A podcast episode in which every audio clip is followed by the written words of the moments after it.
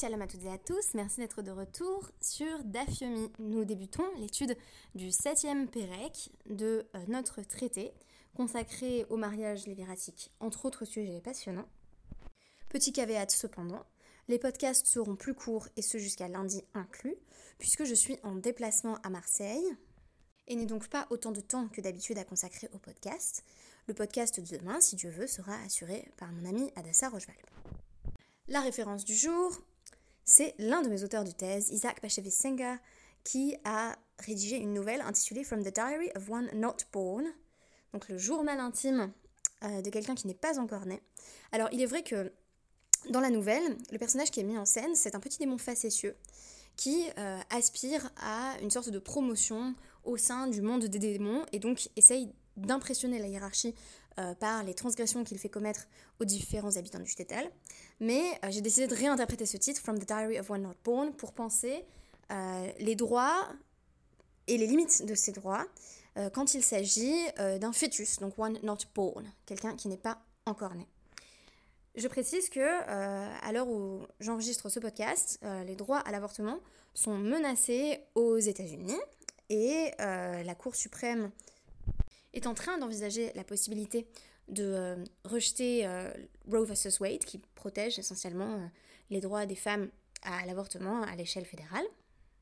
Puisse ce podcast nous rappeler que même si un fœtus est un potentiel de vie, il n'a assurément pas le statut d'une personne à tous égards. C'est ce que je vais m'efforcer de démontrer. Alors, petit rappel, si un Cohen euh, épouse une femme qui n'est pas elle-même issue d'une famille de Cohenim, à partir du moment où ils sont mariés, elle a le droit de consommer la trouma, qui est euh, la nourriture que euh, tout le peuple d'Israël consacre aux Kohanim, parce que il était envisagé que les Kohanim étaient tout au service du temple, tout entier consacré à la avoda, de sorte qu'ils n'avaient pas le temps d'avoir leur propre plantation ou ou, leur propre bétail. Par conséquent, on leur offrait de la nourriture euh, de sorte qu'ils puissent continuer à faire la avoda. Donc une femme qui épouse un Cohen a le droit de consommer sa terouma. Et si ce Cohen par malchance meurt, euh, pour peu qu'ils aient eu des enfants, elle continue à manger de la terouma parce que ces enfants sont également euh, des Kohanim, une lignée de Kohanim. Et donc la question qui va être posée dans, notre Mishnah du jour, c'est de savoir ce que l'on fait si elle était enceinte au moment de la mort de son mari. Ce qui est étrange, euh, à première vue, c'est que la Mishnah pose la question à travers euh, les droits des esclaves de la famille. Donc on nous demande, est-ce que ces esclaves pourront consommer la terouma, sachant que le propriétaire des esclaves, c'était jusqu'ici le Cohen, et que on considère que l'enfant à naître est en potentiel euh, le nouveau propriétaire de ses esclaves, mais qu'il n'a pas la possibilité de faire en sorte qu'il consomme de la terouma. C'est le principe euh, que l'on apprend à travers notre DAF, Mahil chez. Un enfant né autorise euh, donc, les esclaves ou, la mère à consommer la terouma, mais celui qui n'est pas encore né ne permet pas aux autres de se nourrir de terouma.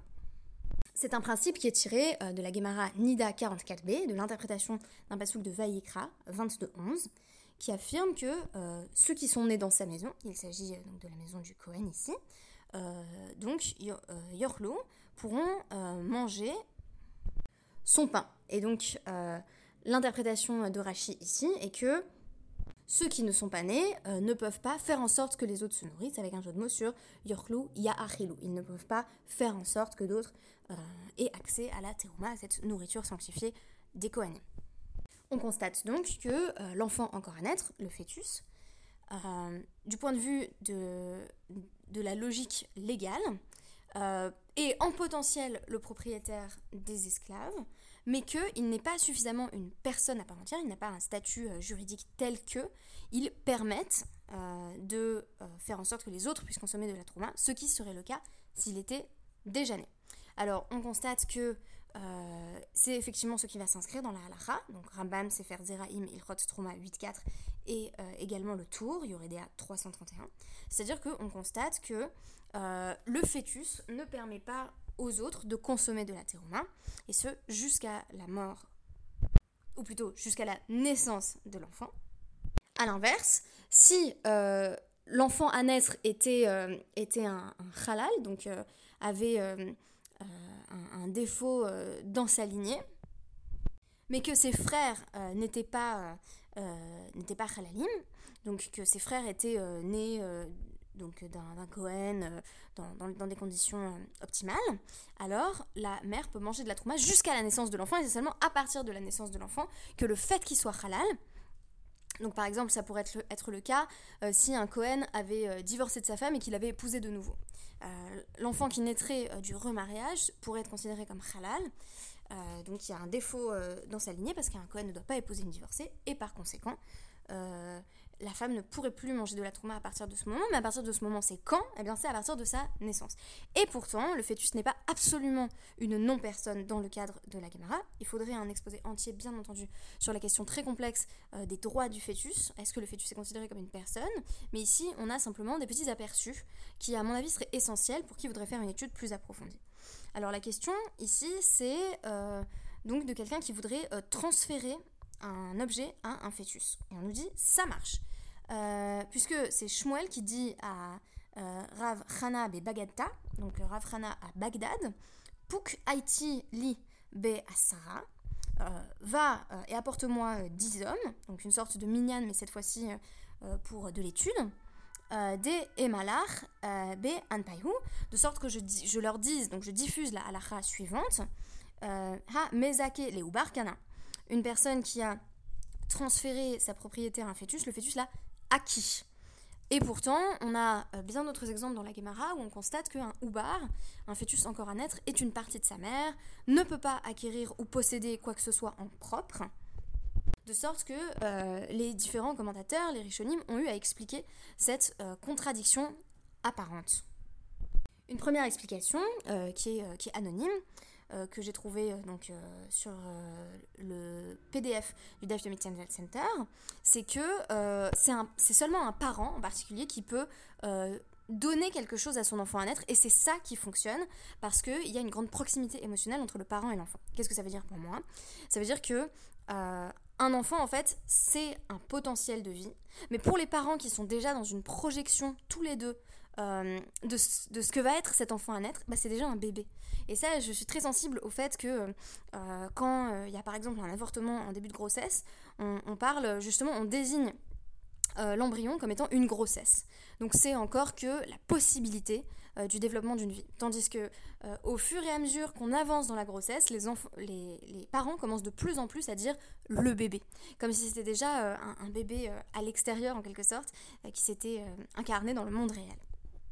Donc ça, c'est pourrait être un premier élément d'explication qui explique euh, que euh, dans certaines circonstances, les parents peuvent euh, vouer quelque chose à l'enfant à naître, un petit peu comme au sixième mois, j'avais demandé à mon mari de, monter le lit de bébé de ma fille qui ne devait naître que bien plus tard, même après terme. Donc c'est plus une question de projection. Et du coup, comme il y a projection, il y a possibilité de transférer une propriété à un enfant. Euh, tandis que pour le Ramban, euh, donc euh, c'est vraiment une exception. C'est-à-dire qu'on on ne peut euh, donner, transférer une propriété à un enfant que en vertu d'une xéra des Rabbanan. Donc c'est vraiment quelque chose qui s'est effectué a posteriori. C'est pas du tout quelque chose qui serait inscrit déjà dans la Torah. et ça ne s'applique qu'à quelqu'un qui est vraiment un gossès, donc qui est à l'agonie. et on nous dit qu'on fait tout ce qu'on peut pour faire en sorte qu'une personne qui est en train d'agoniser soit en paix pour pas que son, état euh, se dégrade encore plus vite euh, et pour qu'elle meure dans la paix, pour que la personne meure dans la paix. Et donc on accepte euh, de lui dire ok bon ben voilà t'as as un enfant qui est, qui est encore à naître, et ben tu peux lui léguer ce que tu souhaites. Mais ce serait vraiment une exception. Donc cette première partie nous a permis de mettre en avant certaines des limites, des droits de l'enfant encore à naître, mais aussi la distinction entre euh, potentiel déjà presque incarné à travers l'esprit de ses parents et euh, statut euh, juridique qui fait que non seulement le fœtus n'a pas encore de droit, mais il ne donne pas de droit aux autres. Il ne pourra le faire qu'à partir de sa naissance. Et la dernière particularité du DAF que je voulais mentionner, c'est le fait que ben, notre DAF mentionne que Deoraita, à la mort d'un homme, si donc cet homme a des fils et des filles, ce sont euh, les fils qui héritent de, euh, de, la, totalité de l'argent. avec une part plus forte pour l'aîné. Ce sera ensuite au fils, c'est sous-entendu, de s'occuper de faire en sorte que bah, leurs sœurs ne, meurent pas de faim. Donc c'est au fils de s'occuper des, filles de la famille. et on sait, de par l'épisode des filles de Tsélophrade, que s'il n'y a que des filles, ce sont les filles qui héritent. Maintenant, les Chachamim viennent et vont en quelque sorte euh, bouleverser tout le système en affirmant que en réalité, si l'homme qui est mort avait des euh, moyens insuffisants, alors euh, tout l'argent va en réalité être redistribué aux filles et non pas aux garçons.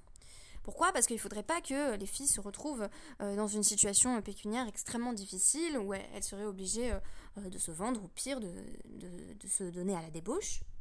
De sorte que euh, dans ce cas de grande précarité, ce sont les filles qui vont hériter de tout et pas les garçons. Donc euh, j'aimerais euh, souligner qu'on a affaire à un cas où une nouvelle fois les rachamim interviennent pour la protection des femmes. c'est presque devenu un poncif que de rappeler cela. Mais aussi, de façon peut-être plus significative, où les rachamim vont envisager qu'on aille exactement dans le sens contraire de, de, de ce qui est ordonné à travers la Torah, c'est-à-dire qu'a priori seuls les garçons héritent. La Torah envisage déjà une première exception, qui est l'héritage des filles, quand il n'y a que des filles. Et la Gemara avait allé plus loin dans la même logique et envisageait euh, la possibilité d'un héritage des filles quand il y a des garçons dans une situation de grande nécessité. Et d'exception en exception, on pourrait peut-être en arriver à penser la possibilité que filles et garçons héritent conjointement, même dans une situation qui ne serait pas euh, une situation de grave nécessité euh, financière. Euh, d'ailleurs, il me semble, mais je ne suis peut-être pas familière avec toutes les ramifications de ce problème, que même dans les familles très religieuses, à l'heure actuelle ou ultra-orthodoxes, euh, l'héritage n'est pas euh, donné unilatéralement aux garçons, mais bien partagé. Et peut-être qu'on pourrait se fonder sur cette nécessité de, protection de chacun des membres de la famille qui est déjà euh, mise en avant dans la Gemara, et étendre cette notion pour parvenir à des lois de l'héritage plus égalitaires, puisque par définition, les lois de l'héritage, ce n'est pas du tout égalitaire, mais on voit qu'ici, un travail est fait, un travail important pour équilibrer des situations qui pourraient être totalement déséquilibré. Voilà, bah, je vous remercie, je vous souhaite Shabbat Shalom euh, et on se donne rendez-vous vraisemblablement euh, dimanche avec un nouveau podcast plutôt court. Merci beaucoup, Shabbat Shalom